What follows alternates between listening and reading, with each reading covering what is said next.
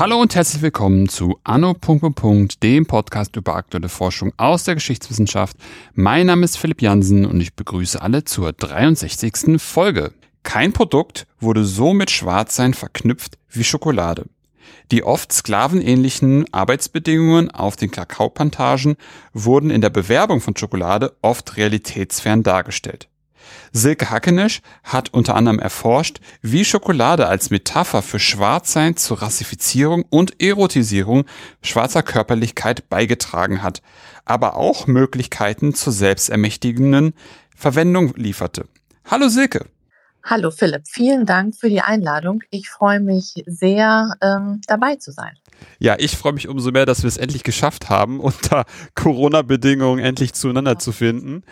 Ähm, bevor wir ins Thema starten, Silke, magst du dich einmal kurz selbst vorstellen? Ja, sehr gerne.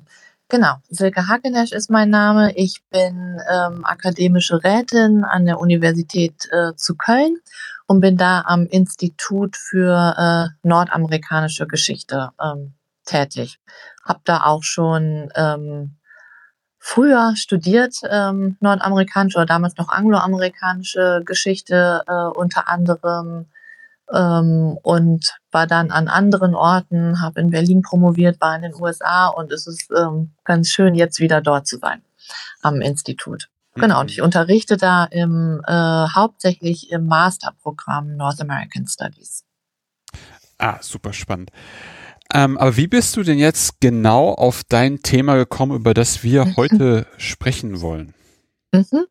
Also ich habe schon während des Studiums ähm, recht viel auch zur afroamerikanischer äh, Geschichte gemacht. Ich war dann ein Jahr in den USA an der Duke University und habe dort ähm, Tina Kempt äh, kennengelernt, die wiederum viel zu afrodeutscher Geschichte gemacht hat und ähm, äh, dort ihr Buch vorgestellt hat und dann sind wir ins Gespräch gekommen und da fing das so ein bisschen an, dass ich beide Forschungsfelder so ein bisschen zusammengedacht habe oder mich für beides interessiert habe. Und ähm, dass ich dann zur Schokolade gekommen bin, das war äh, sehr zufällig bedingt. Ich habe ähm, 2005 gerade hatte ich gerade meine Magisterarbeit äh, abgegeben als ähm, New Orleans ähm, sehr stark betroffen war von Hurricane Katrina ähm, oder Louisiana insgesamt. Mhm. Und ähm, der damalige Bürgermeister von New Orleans, äh, Ray Nagin, hat dann ähm, äh, nach dem Hurricane äh, gesagt, New Orleans is a chocolate city und ähm, also er wollte darauf hinaus, dass New Orleans, auch wenn es wieder aufgebaut wird, äh, die, ähm, die Bewohner, gerade die afroamerikanische Bevölkerung zurückkommen sollte und New Orleans eine Chocolate City bleiben sollte. Also Chocolate als Verweis darauf, dass das eine mehrheitlich ähm, äh, schwarze Bevölkerung ist. Okay, ja. Und diese Debatten, die fand ich sehr, ähm, sehr spannend und ähm, Ray Nagin hat damit im Grunde auch äh, einen anderen Kontext äh, evoziert aus den 70er Jahren. Ähm, da war Washington DC äh, eine Chocolate City. Es gab dann ein Album von der P-Funk-Band Parliament von 1975, was sehr prominent war und in diesen ähm, ja auch vor dem Hintergrund von Black Power und Black Power Diskursen mhm. war Chocolate City auch so ein politischer äh, Schlachtruf. Da ging es eben auch um Teilhabe, ähm, Kritik an Ausgrenzung und so weiter. Und das hatte ich so ein bisschen im Hinterkopf und dann war ein Jahr später, 2006, die Fußball-Weltmeisterschaft. Und da habe ich zufällig einen Werbespot im Fernsehen gesehen mit äh, Didi Drogba, das ähm, Fußballspieler der ivorischen Nationalelf, der gleichzeitig auch äh, Schokoladenbotschafter äh, für die Kakaoindustrie der Elfenbeinküste ist. Mhm. Und ähm, in dem Werbespot wurde dann eben für ivorische Schokolade geworben mit äh, Drogba. Und der Spot ist sehr interessant. Der ähm, ist sicherlich auch noch auf YouTube äh, zu sehen oder war zumindest sehr lange da zu sehen. Und ähm, in dem Werbespot ist Drogba ähm, augenscheinlich unbekleidet. Also man sieht nur nackte Haut von ihm. Und er dribbelt mit einem Fußball und macht da alle möglichen Tricks. Und der Fußball wird durch den Kontakt mit Drogbas Körper braun. Und am Ende kickt er den Ball so weg und ähm, der Ball zersplittert in ganz viele Schokoladenstückchen. Mhm. Und dann gibt's noch mal so, ein, ähm, so eine Nahaufnahme auf sein Gesicht und da laufen ihm keine Schweißtropfen runter, sondern Schokoladentropfen. Und ähm, aus mehreren Gründen fand ich diesen Spot irritierend, aber auch wahnsinnig interessant, weil im Grunde wird Drogba hier zur Schokolade. Er wird das Produkt und er wird äh, äh, konsumiert, ähm, auch sexualisiert. Ähm, gleichzeitig ähm, äh, will er aber einstehen für eine starke Wirtschaftskraft seines Landes. Und dann habe ich mich gefragt, wie man eigentlich beide Beispiele zusammen äh, denken kann und ob es da etwas gibt, was also materielle, aber auch so diskursive Verknüpfungen von Schokolade und Blackness, die es sich lohnt, mal genauer anzuschauen. Und so habe ich eigentlich angefangen, darüber nachzudenken. Hm, boah, spannender Aufriss auf jeden Fall. Ähm, ich glaube, gerade so für uns äh, Europäer ist das irgendwie auch so, eine, so ein Umgang mit dem Thema, der so ein bisschen komisch, also ein bisschen ungewohnt auf jeden Fall ähm, irgendwie wirkt. Zumindest äh, finde ich gerade den Werbespot irgendwie ein bisschen, genauso wie du, so ein bisschen okay. Wie, wie macht man das?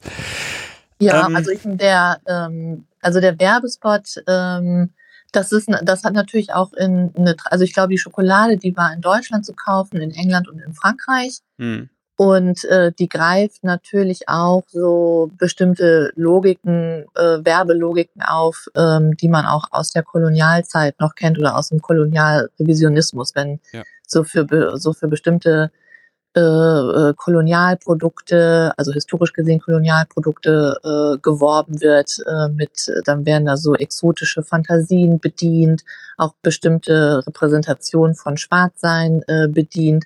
Und der Werbespot ist, meine ich, schon eine Aktualisierung dieser, ähm, ähm, dieser visuellen Tradition sozusagen in der, in der Werbung. Ja, ja. Also das ist jetzt auch was, was man in, in vielen anderen europäischen Kontexten, auch Belgien beispielsweise, äh, äh, findet. Hm, hm. Gut, jetzt, jetzt hattest du so gerade mal gerade erzählt, wie du auf das Thema irgendwie gekommen bist. Ähm, mhm. Was ist denn jetzt genau, also womit hast du dich dann genau auseinandergesetzt jetzt für dein Buch, über das wir heute mhm. wollen? Genau, also ich habe erstmal ähm, versucht so auszumachen, äh, wo es zu so Verdichtungen und Überlappungen kommt von ähm, von Schokolade und äh, Blackness, also wo so was so Themenfelder sind, wo sich das eben ähm, äh, verdichtet.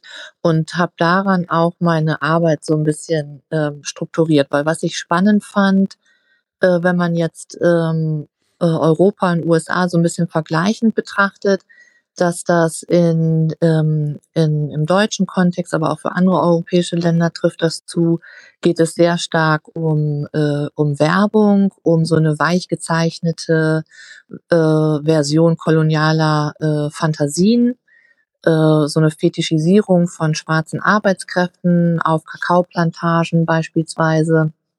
Sexualisierung äh, von Schwarzen in der Werbung, aber es ist sehr stark in, im, im Visuellen verortet, also in der Reklame, in der Bildreklame. Mhm. Und gleichzeitig aber auch ähm, äh, bestimmte Ausdrücke, äh, die benutzt werden als Verweis auf äh, äh, schwarze Deutsche.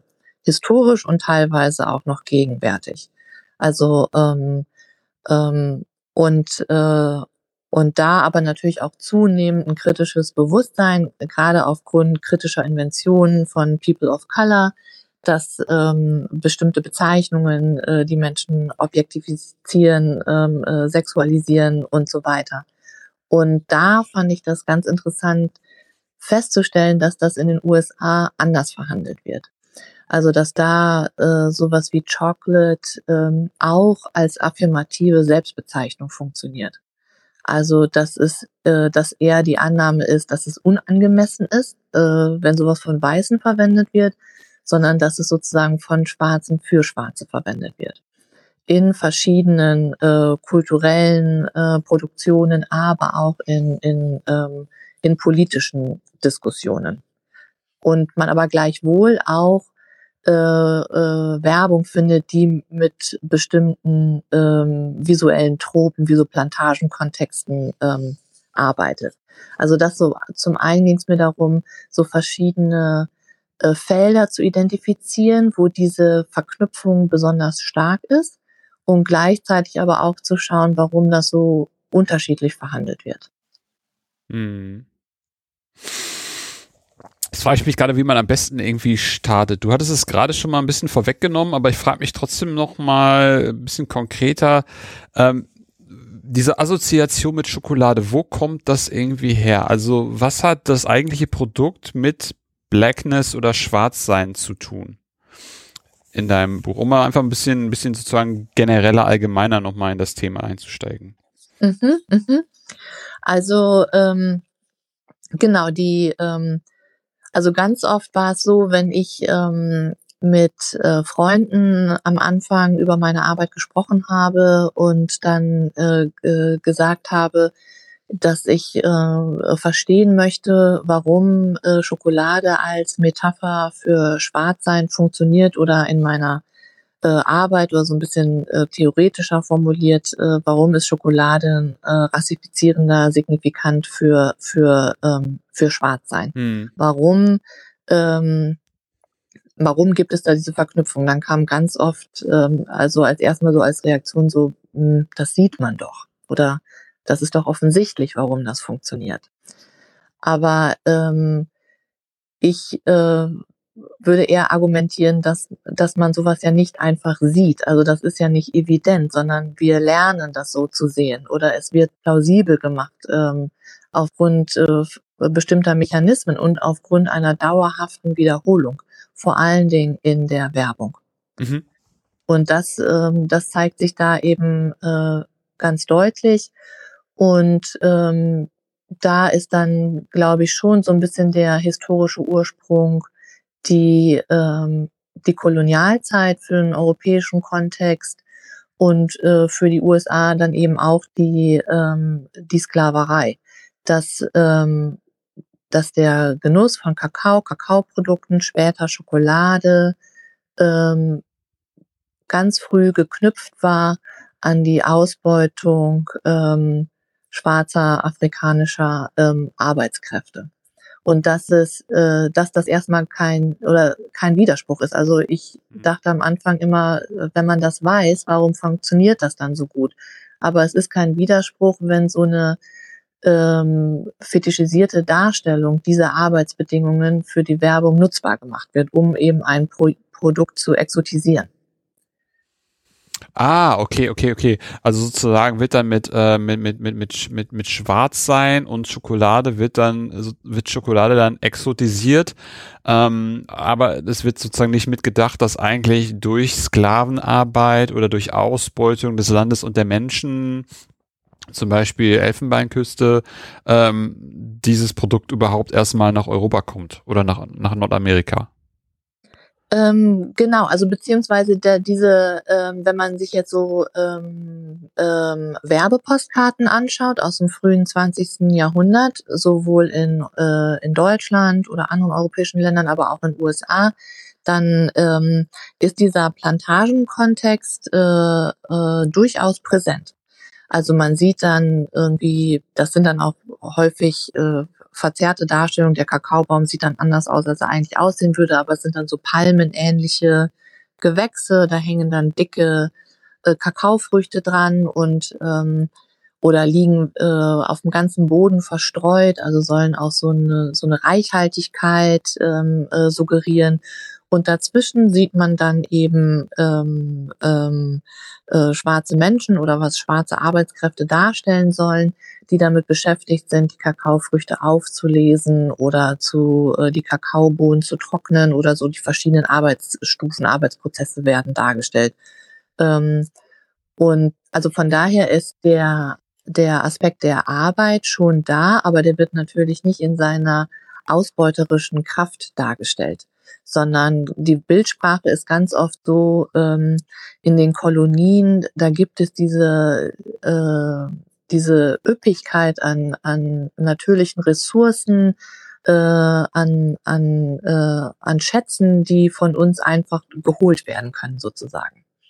Also die Tatsache, ich glaube, die Tatsache, dass das dann schwarze Arbeitskräfte sind, die für den eigenen Genuss äh, sozusagen schuften, dass das auch Teil des äh, Appeals war.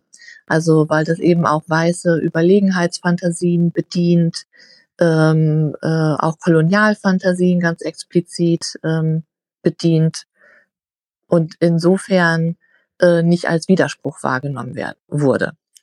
Also zumindest äh, mehrheitlich. Was, was ich sehr spannend fand, was ich in den USA gefunden habe, ähm, auch schon ähm, seit Beginn des 20. Jahrhunderts, dass es da einen viel, viel stärkeren Diskurs gab über die Arbeitsbedingungen auf den Kakaoplantagen. Also da mhm. ähm, es, es kam auch viel Kakao aus ähm, Jamaika ähm, beispielsweise und dass man da gerade in abolitionistischen Zeitungen, also Zeitungen, die sich auch für die Abschaffung der Sklaverei äh, äh, eingesetzt äh, haben, ähm, dass es da äh, Artikel gibt, ähm, äh, Cocoa ähm, produced by free labor oder Groceries raised by free labor und dass da darauf hingewiesen wird, man möge doch ähm, Kakao aus ähm, Liberia beispielsweise kaufen oder aus Haiti, ähm, also eben von von Schwarzen kaufen, wo man sich äh, sicher sein kann, dass dort keine Sklaverei oder Sklaverei ähnliche ähm, äh, Zustände vorherrschen. Ja. Und dass die Diskussionen sind eigentlich sehr, sehr ähnlich wie unseren Fair Trade Diskussionen. Ja, ja, da muss ich gerade auch ehrlich gesagt dran denken, dass, dass, dass das eine totale Parallele äh, ist zwischen dem, was du gerade beschrieben hast und das, was ich für Fair Trade im, Fair Trade im Kopf habe. Ja, ja. Hm. Genau. Das ist, ähm, das ist echt ganz interessant, dass die Argumentation eine sehr, ähm, sehr ähnliche ist. Und, ähm, und die Sklaverei ist ja auch offiziell abgeschafft zu dem äh, Zeitpunkt. Aber es wird dann doch auch wahrgenommen, dass ähm, die, der Erfolg bestimmter Waren, und darunter fällt auch Kakao, ähm, dass der, der Bedarf, der steigt so rasant an, hm. dass dann ähm, äh, zum Beispiel Sao Tome, ähm, eine äh, portugiesische Kolonie zu der Zeit, wirklich in so eine Art Kakaofabrik für die ganze Welt äh, wird, wo unfassbar viel Kakao produziert wird. Und das geht nur ähm, durch die Wiedereinführung einer Art von Sklaverei, wo dann ähm, in erster Linie ähm, äh, Arbeitskräfte aus Angola äh, auf die Insel äh, gebracht äh, werden unter Sklaverei ähnlichen Bedingungen. Und dazu äh, werden dann auch von Journalisten Bücher veröffentlicht, äh, die die Arbeitsbedingungen, die Ausbeutung und so weiter ähm, ähm, beschreiben. Und aber das wird in den USA oder auch in England sehr viel stärker wahrgenommen als jetzt in Deutschland. Ja, in was für einer Zeit bewegen wir uns da, äh, dass dann diese Insel zu der Kakaofabrik des, der Welt wird? Da sind wir jetzt so in den ersten beiden Dekaden des 20. Jahrhunderts. Hm, hm, hm.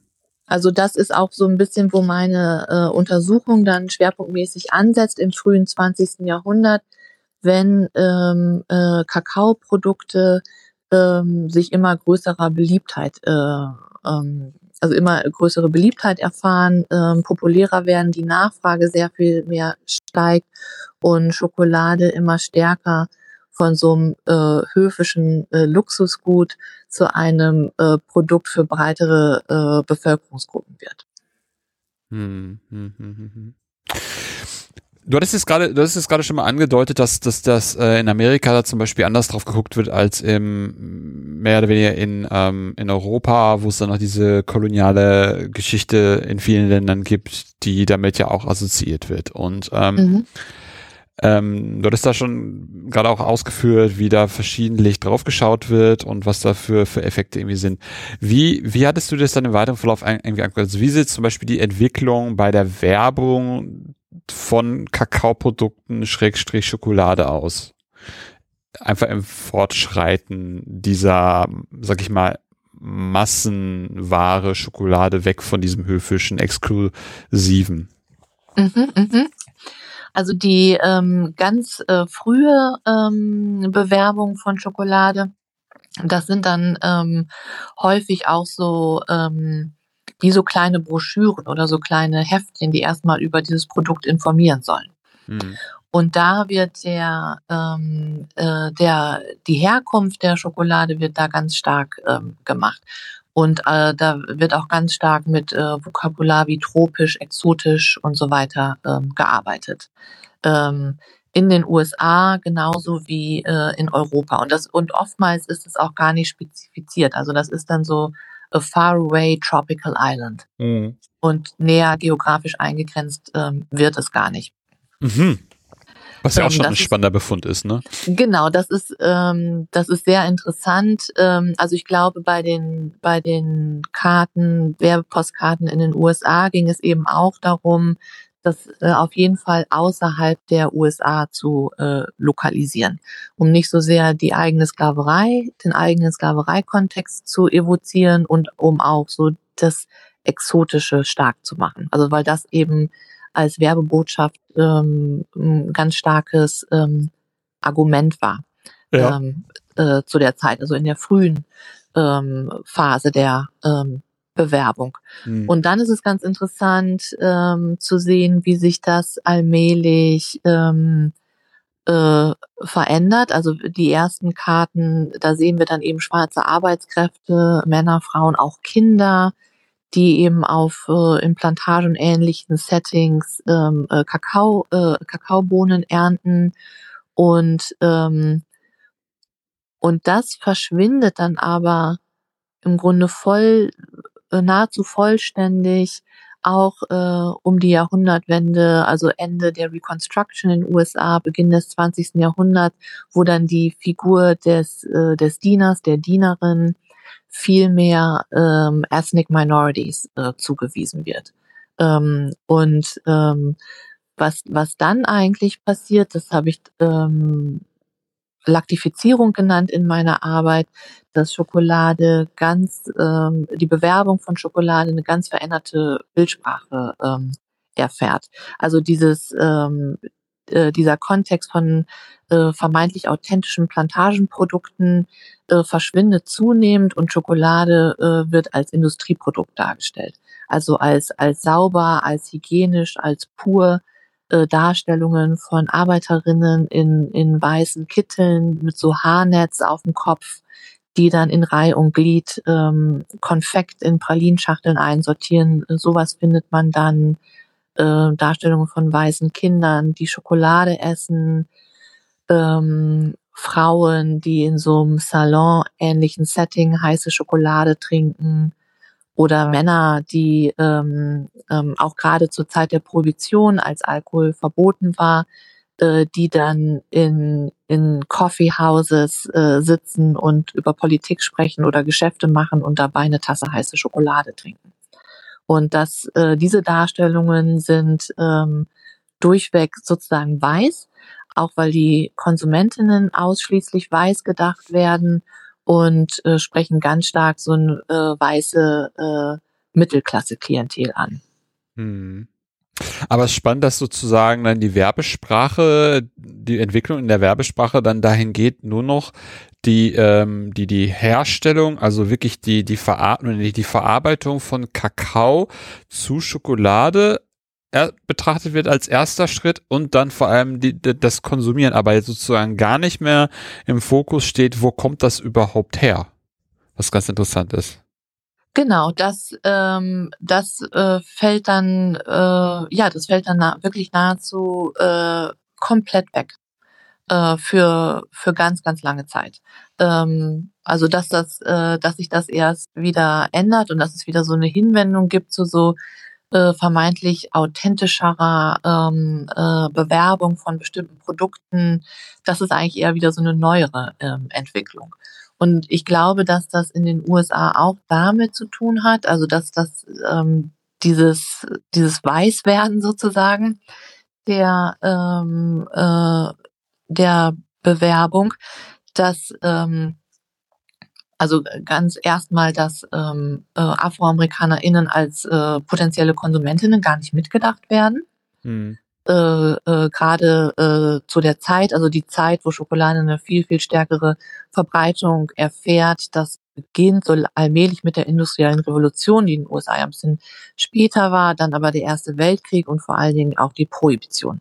die dazu führt, dass Schokolade also als Heißgetränk popularisiert ähm, wurde. Aber das ist eine Zeit, in der AfroamerikanerInnen gar nicht als ähm, auch als ähm, äh, äh, potenzielle KäuferInnen mitgedacht werden von der Werbeindustrie. Mhm. Und gleichzeitig ist das eben auch dann eine Zeit, wo das auch nicht als attraktiv äh, gilt oder als überzeugend, überhaupt Produkte mit schwarzen Menschen in Verbindung zu bringen.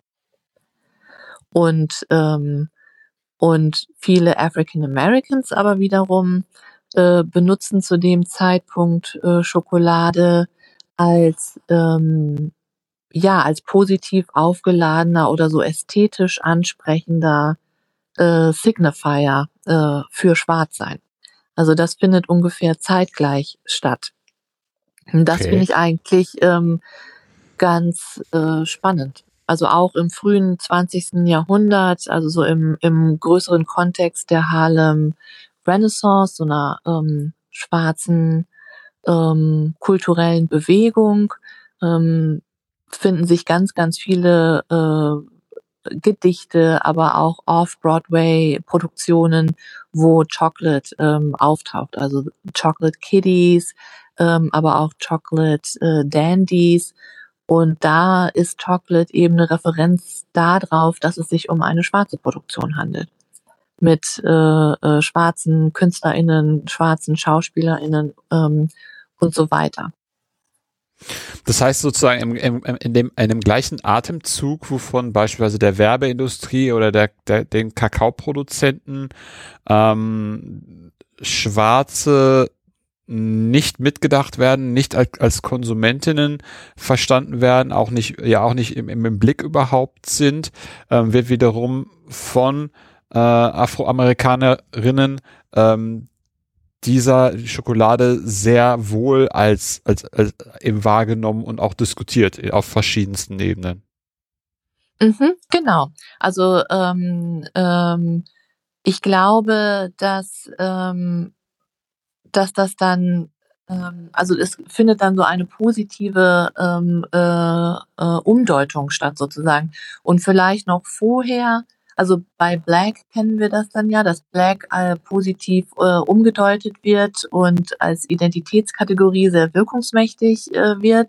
Und in einem äh, sozusagen viel kleineren Ausmaß passiert das vorher schon mit, ähm, mit Chocolate.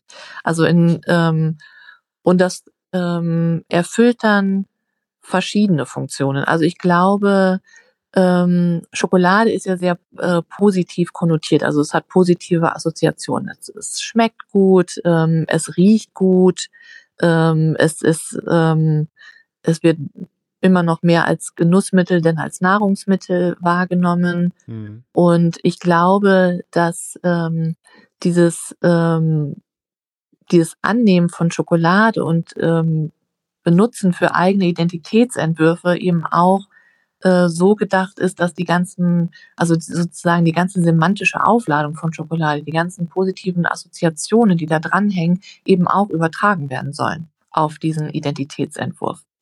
Also dass das auch eine, äh, ein attraktives Identitätsangebot ist. Mhm. Was dabei aber wiederum auch spannend ist, dass ja auch, auch, auch, auch von Afroamerikanerinnen ähm, dann ja auch eigentlich die Schokolade nur als Endprodukt betrachtet wird. Ne? Also da wird ja auch wieder nicht assoziiert, ähm, ähnlich wie in der Werbeindustrie, wo kommt das eigentlich her und unter welchen Bedingungen wurde das produziert? Richtig? Genau, das ist richtig. Also ähm, ich hatte das ja vorhin gesagt, also es gibt durchaus äh, entsprechende Berichterstattung in abolitionistischen ähm, äh, Zeitungen und die ähm, werden eben auch viel von afroamerikanischen Aktivistinnen äh, äh, gelesen und auch äh, verfasst. Also da gibt es schon äh, diesen Diskurs. Aber genau, das, ähm, das ist natürlich auch ein ähm, äh, Kritikpunkt. Also die, ähm, die Befürworter sozusagen oder wenn jetzt bestimmte Autoren, also ich, ich denke jetzt die ganze Zeit an ein Gedicht von Langston Hughes, Harlem Sweeties heißt das, wo er jetzt nicht nur Schokolade, sondern sämtliche äh, Nahrungs- und Genussmittel heranzieht, ähm, äh, Karamell, äh, Walnuss, äh, äh, Honig und so weiter, mhm. ähm, um die schwarzen Frauen, die ihm in Harlem auf der Straße begegnen, ähm, äh, zu benennen. Mhm. Und ähm, äh, oder äh, bei Wallace Thurman, The Blacker the Berry, auch so ein klassisches Buch der Harlem Renaissance, da taucht Chocolate auch ständig auf als Referenz auf bestimmte schwarze Protagonistinnen im Buch. Ähm, und positiv formuliert ähm, ist dann eben das Anliegen auch die ähm, Diversität innerhalb der Kategorie Black abzubilden. Ah, okay, ja. Also das, ähm, weil das das bezeichnet äh, also, oder das zelebriert verschiedene Hautschattierungen und ähm, ähm, und zeigt auf, dass Black sozusagen eine politische Identitätskategorie ist, die jetzt aber nicht auf die tatsächlich auf das tatsächliche Aussehen verweist. Und da äh, sind dann eben Ausdrücke wie Chocolate oder eben auch die anderen Beispiele ein Versuch, der Vielfalt äh, Namen zu geben und das, ähm, das eben affirmativ anzuerkennen. Mhm. Und ähm, äh, eine kritische Intervention wäre dann aber ähm, gerade mit Blick auf so ein längst nicht Hughes Gedicht, aber auch andere so kulturelle Artikulationen, dass das aber eben auch wieder dann ähm, äh, schwarze Menschen oder in dem äh, spezifischen Fall schwarze Frauen sexualisiert und äh, kommodifiziert und, und sozusagen konsumierbar macht. Mhm. Also es ist, es ist schon auch immer ambivalent. Du meinst sozusagen die Assoziation zum Beispiel von, von afroamerikanischen Frauen mit Schokolade, dass die Schokolade essbar ist und sozusagen die Frauen halt irgendwie, äh, ja, vernaschbar wären. Genau, Genau. Und sexualisiert also das, äh, werden dann. Hm. Ja, genau. Also genauso funktioniert ja auch diese Drogba-Werbung, die ich eingangs genannt ja. äh, hatte. Also das funktioniert bei Männern äh, genauso. Äh, es ist aber viel, viel gängiger, diese Art der Darstellung in Bezug auf Frauen zu finden. Hm. Genau, aber es geht eben genau darum, was wird da eigentlich vernascht, oder beziehungsweise wer wird da eigentlich vernascht. Hm, hm, hm, hm. Auch spannend, auch spannend. Ich habe ich jetzt noch nie so, so intensiv darüber nachgedacht. Finde ich auch ganz interessant, diese Assoziation, ähm, die Essbarkeit von Schokolade mit Sexualisierung äh, äh, zu kombinieren. Das ist auf jeden Fall ein interessanter, interessanter Gedanke.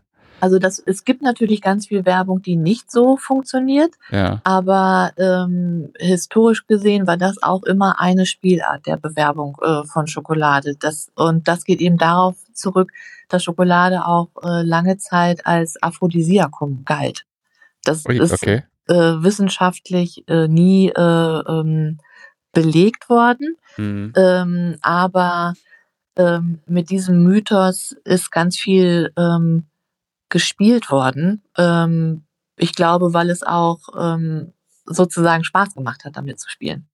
Ähm, und weil es ähm, überzeugend war. Und da finden sich in den Quellen also wahnsinnig spannende Beispiele ähm, dafür. Also das fängt im Grunde schon an in Südamerika, wenn ähm, äh, äh, äh, Europäer zum ersten Mal mit Kakao in Kontakt kommen und dann äh, berichten, ah, die äh, Montezuma trinkt erstmal heiße Schokolade, bevor er zu seinem Harem geht.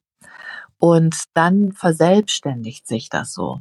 Und, ähm, und gerade äh, an den ähm, europäischen Höfen ist diese Assoziation sehr stark, dass Schokolade was ähm, Aphrodisierendes ist. Und dann gibt es ja eben auch äh, an manchen europäischen Höfen schwarze Diener, ähm, und die dann eben auch Schokolade servieren. Und dann haben wir Quellen, die davon berichten, dass dann eine Dame am Hof ein schwarzes Kind geboren hat, weil sie zu viel Schokolade getrunken hat. Okay. Und das ist dann ähm, wahnsinnig spannend, ob äh, die Tatsache, dass diese Dame dann vermutlich äh, oder offenkundig ein Verhältnis mit dem Diener hatte, dass das so tabuisiert war, dass das nicht gesagt und möglicherweise auch gar nicht gedacht werden konnte. Ja. Dass das dann auf die ähm, Schokolade ähm, ähm, sozusagen die, der Schokolade die Verantwortung zugewiesen wurde. Ja. Aber äh, da gibt es so ein paar Beispiele in den Quellen und die Fälle, die es gibt, die werden dann immer und immer und immer wieder ähm, wiederholt und ähm, aufgegriffen und führen dann am Ende dazu, dass diese Sexualisierung von Schokolade ähm, verfängt. Ja, und sehr mythologisiert wird, ne? Also mit, mit irgendwie zwei, drei äh, Geschichtchen umrankt wird, die dann einfach zu Mythen werden und dann eben solche Geschichten umhergeistern wie, ja, Frau so und so hat äh, zu viel Schokolade getrunken, deswegen ein äh, schwarzes Kind zur Welt gebracht. Okay, krass, ja. Genau, also da findet so eine Mythologisierung statt, auf jeden äh, äh, Fall. Also das habe ich auch im, in dem Buch ähm, versucht, tatsächlich ein bisschen theoretisch zu fassen, dass Schokolade im, im Grunde auch ein Mythos im, im Bartschen Sinne ist, äh, nach Boulogne war.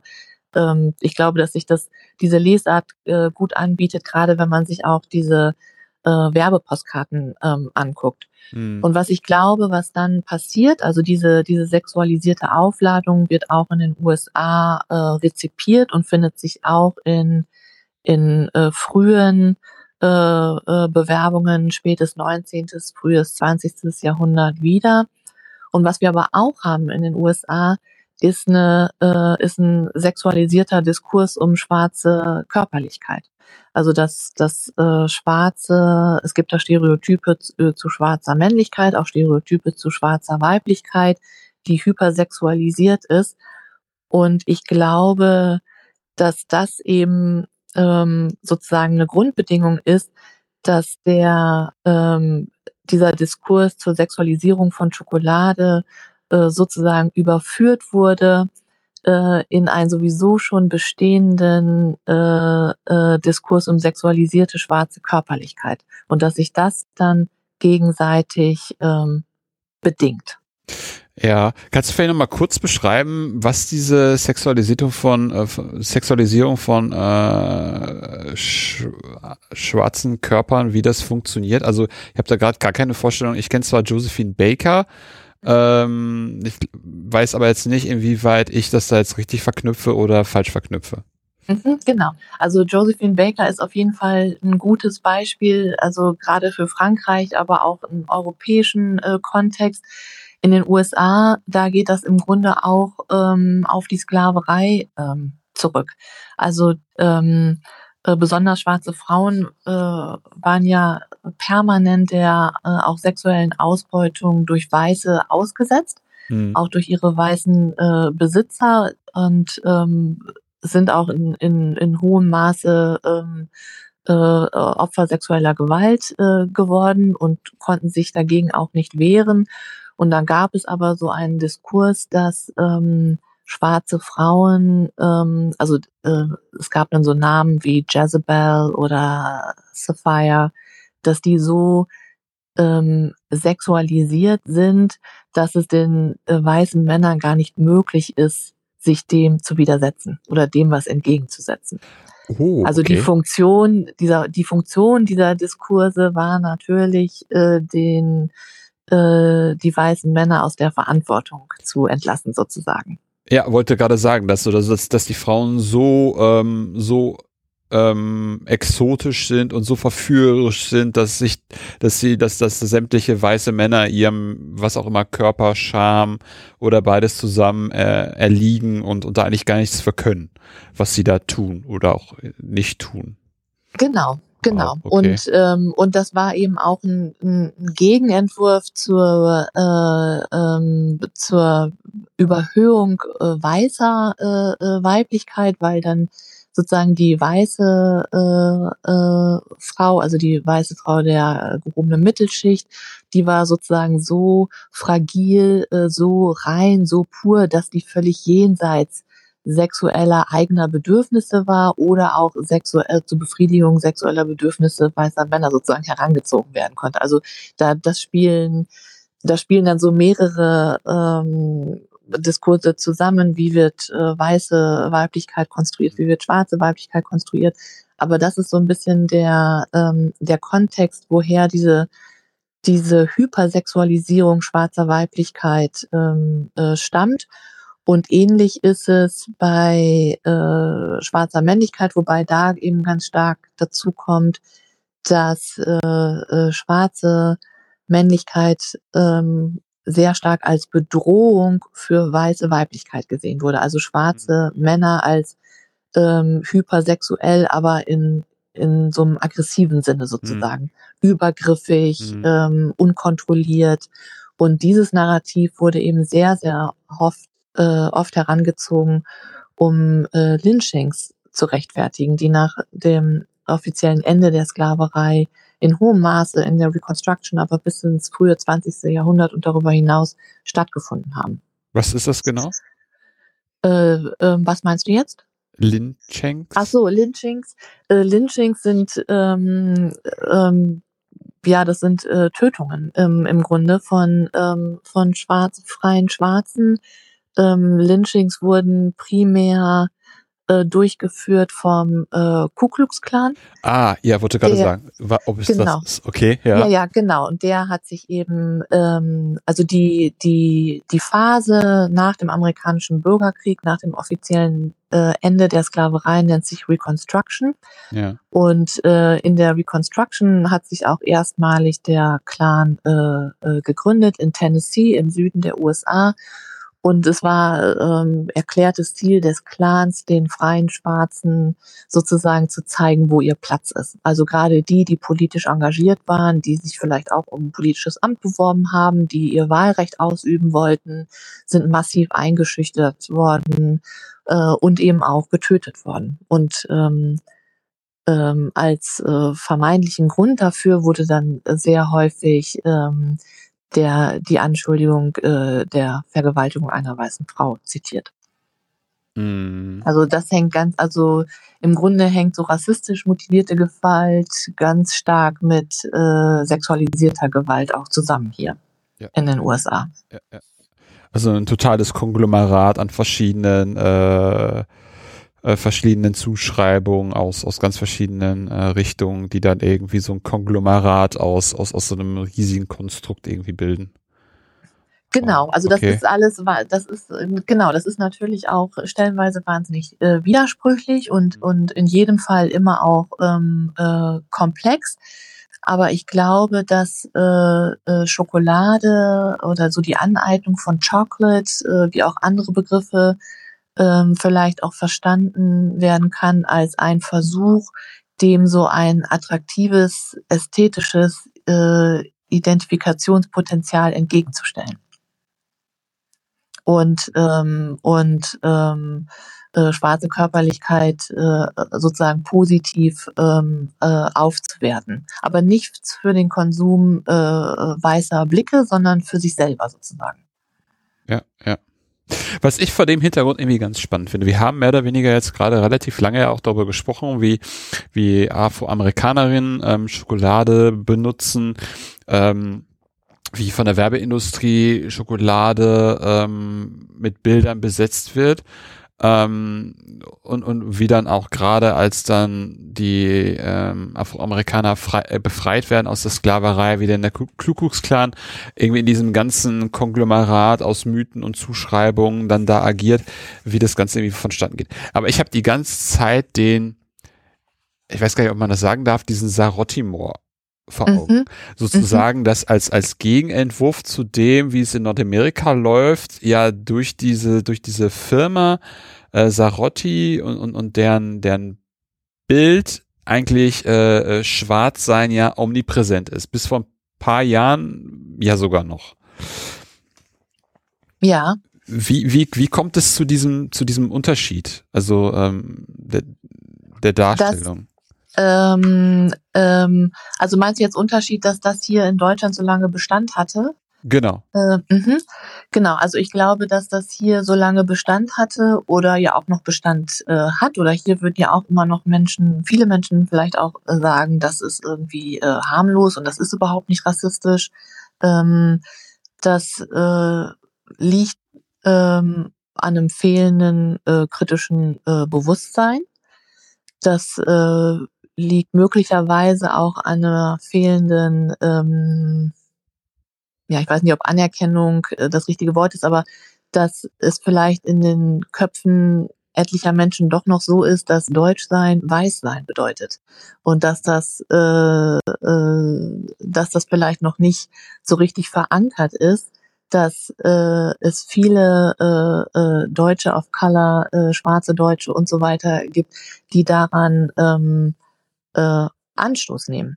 Und interessanterweise, als äh, Sarotti das Logo geändert hat, das ist ja jetzt so ein, so ein Magier der Sinne heißt er und ist eher so golden.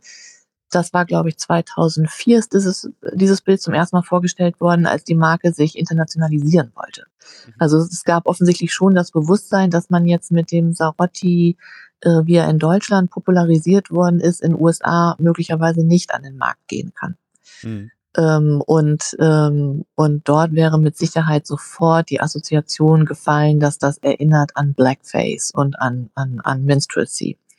Und ähm, in der Tat ist ja diese Sarotti-Figur äh, sehr schwarz, große weiße Augen, äh, rote Lippen.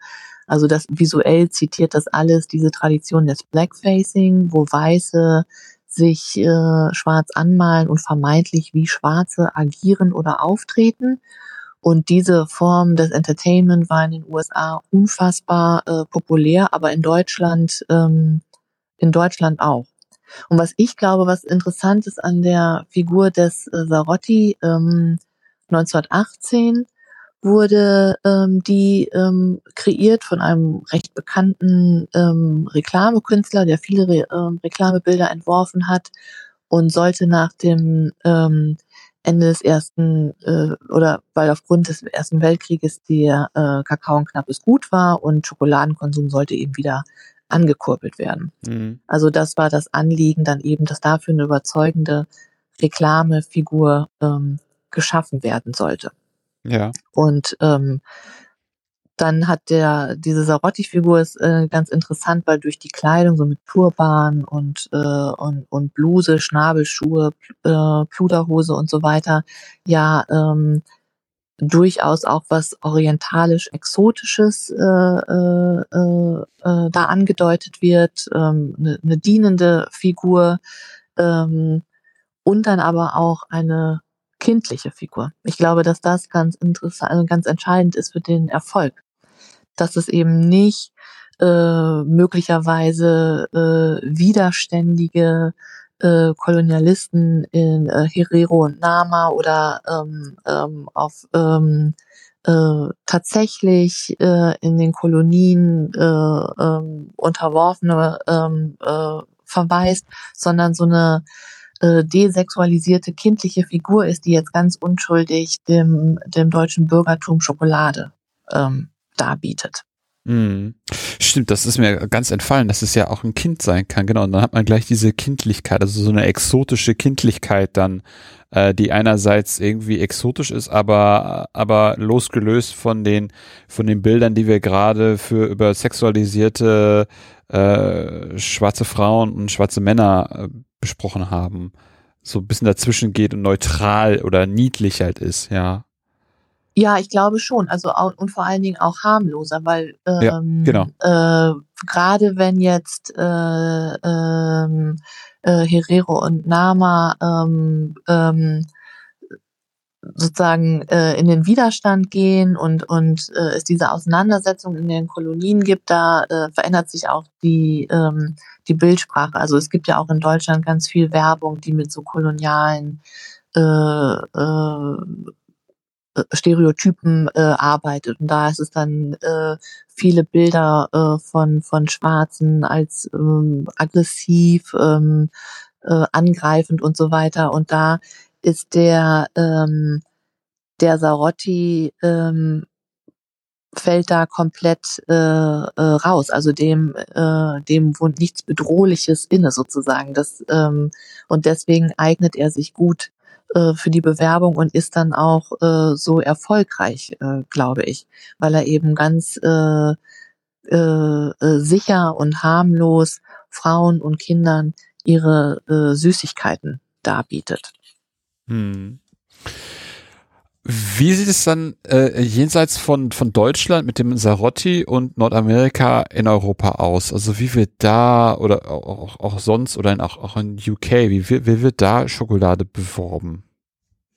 Also ich habe ähm, äh, jetzt nicht systematisch für äh, sämtliche Länder äh, recherchiert, aber so, ähm, also gerade so diese, diese Blackface-Ikonografie mit so sehr, sehr dunkler äh, Haut, die auch keine Nuancen, keine Lichtreflexe aufweist, dafür aber äh, einen riesigen roten Mund, äh, weiße Kulleraugen, ähm, wie jetzt bei dem Sarotti, das habe ich in ähnlicher Art und Weise auch für Frankreich gefunden, für Italien, äh, äh, Belgien, ähm, für ähm, England, äh, Cadbury beispielsweise hat äh, lange Zeit beworben äh, mit einem britischen ähm, Minstrel Performer, der Chocolate Colored Coon, so nannte er sich.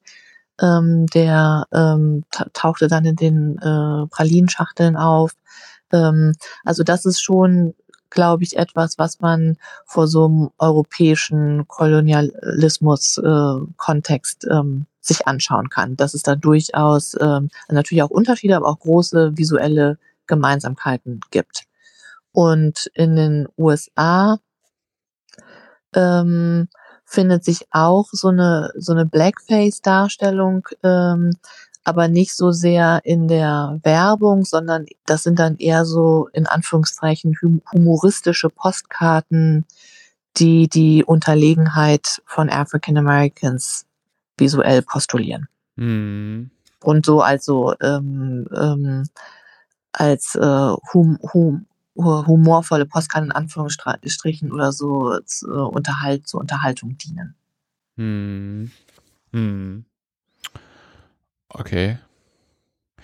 Auch irgendwie spannend, dass es dann einerseits diese, diese Gefährlichkeit gibt, ob es jetzt die Verführ, die, die, die, dieses exotische und, und, und verführerische der Frauen und das Gewalttätige der Männer und dann gibt es dann sozusagen noch einen, noch einen weiteren Layer, jetzt neben dem Sarotti auch noch dazu, der dann sowas Humoristisches hat, also der totale Abkehr von den, von den vorherigen Zuschreibungen. Wenn mhm. ich das richtig verstehe. Okay. Wow. Ähm, hm. ja, ich glaube, ja, genau. Also und ich glaube, ähm, also ich glaube, es gibt äh, schon äh, Parallelen in der äh, äh in der äh, äh, Bewerbung, aber ich glaube, dass dann in USA der der Pfad nochmal ähm, äh, anders äh, verläuft. Also dass man das, ich glaube jetzt nicht, dass man das so komplett äh, vergleichend sich anschauen kann. Das funktioniert wahrscheinlich nicht äh, äh, so sehr. Und der Sarotti hat eine viel, viel ähm, äh, längere Haltbarkeit sozusagen. Ähm, in den USA verschwinden solche äh, äh, Bilder komplett. Also was ich vorhin schon gesagt mhm. hatte, da, da verschwinden ähm, äh, schwarze Menschen komplett aus der ähm, aus der Werbung. Also ähm, auch diese ganzen Stereotype und, und Plantagenbilder, die werden irgendwann komplett ersetzt durch so ähm, fröhliche weiße Kinder, elegante weiße Damen und, äh, äh und so weiter. Also sowas wie der Sarotti, der dann auch hier gerade in den 50ern nochmal eine ganz, ganz große Popularität äh, erfahren hat, das ist da so nicht der Fall. Mm. Aber ich finde ja, ich finde ja schon, wenn wir jetzt mal ein bisschen in die Gegenwart gucken würden oder oder zumindest in meine Kindheit, äh, ist es ja, ist es ja irgendwie schon sehr interessant, dass dann da bei uns das ja auch in, in Deutschland irgendwann dann ja auch so ankommt, dass eigentlich die Herkunft dieser Schokolade oder das, das Herstellungsland vollkommen äh, nach hinten gedrängt wird und dann irgendwann eine äh, lilafarbene Kuh vor einem Alpenpanorama mhm. steht und mhm. manche Kinder der Meinung sind, dass der Kakao, die Schokolade aus dem Euter dieser Kuh kommt. Mhm.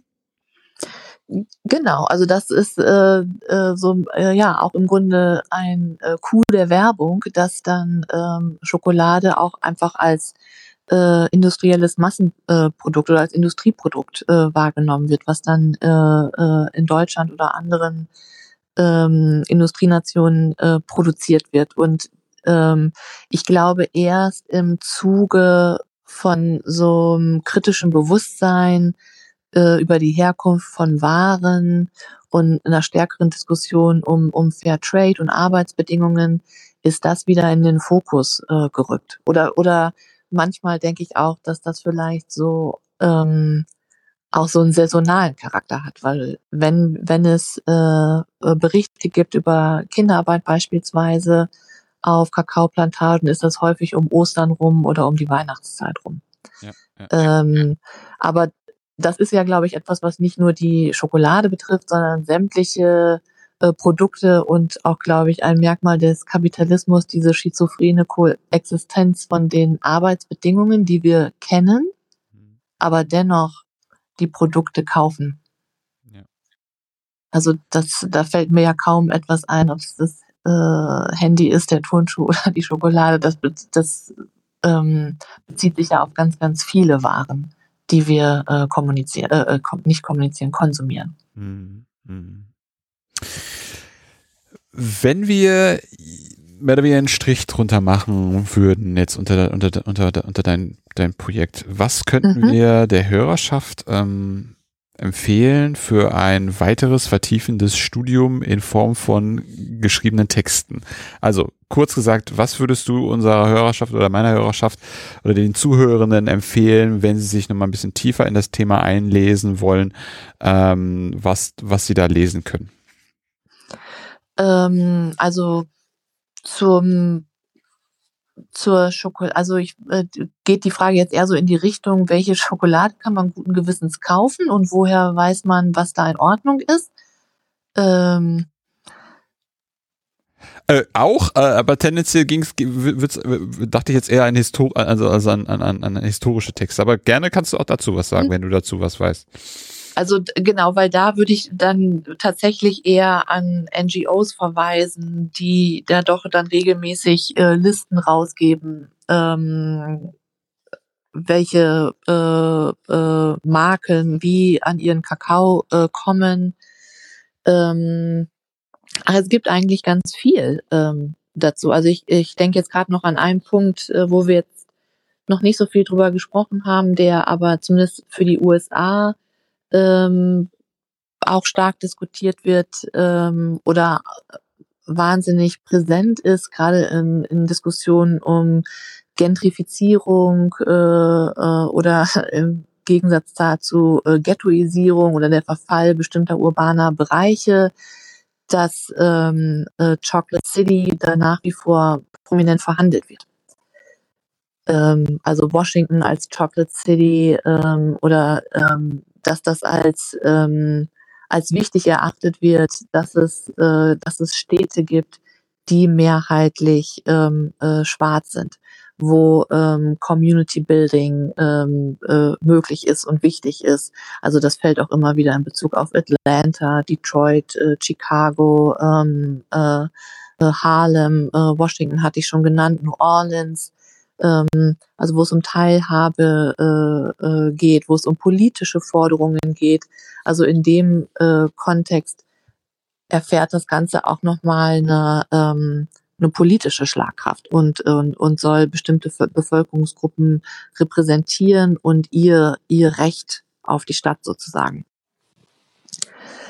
Ähm, aber was die, ähm, was die anderen Aspekte äh, angeht, da gibt es eigentlich ja recht viel, finde ich, gerade zur Werbung. Also wenn man jetzt sich äh, das für ähm, Deutschland äh, nochmal näher anschauen möchte, da gibt es ein äh, großartiges Buch von David äh, Chialo, Historiker, ähm, Advertising Empire, Race and Visual Culture in Imperial Germany heißt das. Ähm, der sich das sehr genau ähm, anschaut, wie eigentlich koloniale Werbung in Deutschland ähm, funktioniert. Ähm, mhm. Dann in, bei mir im Buch selber, ähm, da äußere ich mich gar nicht so sehr zu dem, ähm, zu der Sarotti-Figur, weil das Buch sich eher auf die USA bezieht. Ich habe dazu ähm, einen ganz kurzen Text ähm, zur ähm, Sarotti-Figur, der ist erschienen in dem Sammelband Race und Sex, eine Geschichte der Neuzeit, herausgegeben von Olaf Stieglitz und Jürgen Bartschukat. Und ich meine, es gibt natürlich wahnsinnig viele Bücher äh, zur Schokolade. Also es gibt auch ein, ein Buch zur äh, Sarotti-Figur, die bewegte Geschichte einer Werbefigur heißt es, glaube ich, im Untertitel. Äh, es gibt auch äh, etliches zur Kulturgeschichte der Schokolade. Ähm, ich würde da nur kritisch anmerken, dass äh, bestimmte ähm, Darstellungs Darstellungsformen ähm, da wenig kritisch hinterfragt werden. Mm, mm, mm. Und ähm, das, ähm, das meine, äh, meines Erachtens dann eben auch ähm, ähm, problematisch ist. Also da wird sich dann der Schokolade zugewandt äh, äh seiner Geschichte als Genussmittel oder als äh, äh, Nahrungsmittel ähm, und bestimmte äh, Werbung oder Bilder wird sozusagen als reine Illustration oder als hübsche Illustration beigefügt. Aber ähm, ich würde ja eher sagen, dass es wichtig ist, ähm, sich dem nochmal kritisch zuzuwenden, was eigentlich so westliche Repräsentationen von Blackness, äh, was westliche Repräsentationen von äh, äh, schwarzen Körpern ähm, mit Schokolade zu tun haben und warum die Verknüpfung von dem so ähm, ähm, erfolgreich war. Hm, hm, hm. Ich finde, darüber haben wir ja heute echt viel gesprochen. Ähm, und ich würde in jedem Fall auch noch auf dein Buch verweisen, über das wir die ganze Zeit jetzt gesprochen haben. Nämlich ja. Chocolate and Blackness, a Cultural History. Ähm, fand ich auch sehr spannend, darin zu lesen. Ähm, genau, super. Hättest du denn auch noch eine Gastempfehlung für mich?